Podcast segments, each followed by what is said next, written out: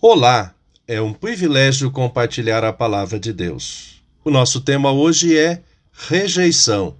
Em Lucas 4, 29 e 30, lemos: Então se levantaram, arrastaram Jesus para fora da cidade e o levaram até o alto monte onde a cidade estava construída, para o jogar dali abaixo, mas ele passou pelo meio da multidão e foi embora.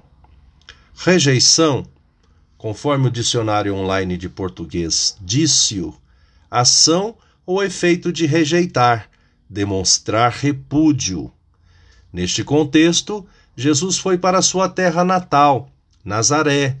Num sábado, como era de costume, foi à sinagoga e se levantou para ler. Era o livro do profeta Isaías. Leu a passagem. O Senhor me deu o seu espírito.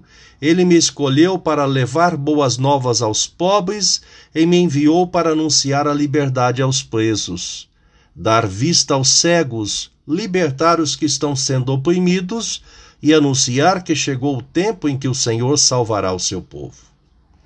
Jesus explicou que a profecia lida havia acabado de se cumprir e continuou: eu afirmo a vocês que isto é verdade. Nenhum profeta é bem-sucedido na sua própria terra.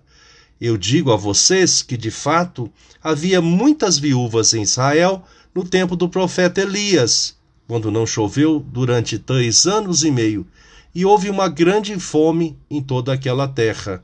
Porém, Deus não enviou Elias a nenhuma das viúvas que viviam em Israel, mas somente a uma viúva que morava em Sarepta, perto de Sidom. Havia também muitos leprosos em Israel no tempo do profeta Eliseu, mas nenhum deles foi curado, só Naamã, o sírio, foi curado.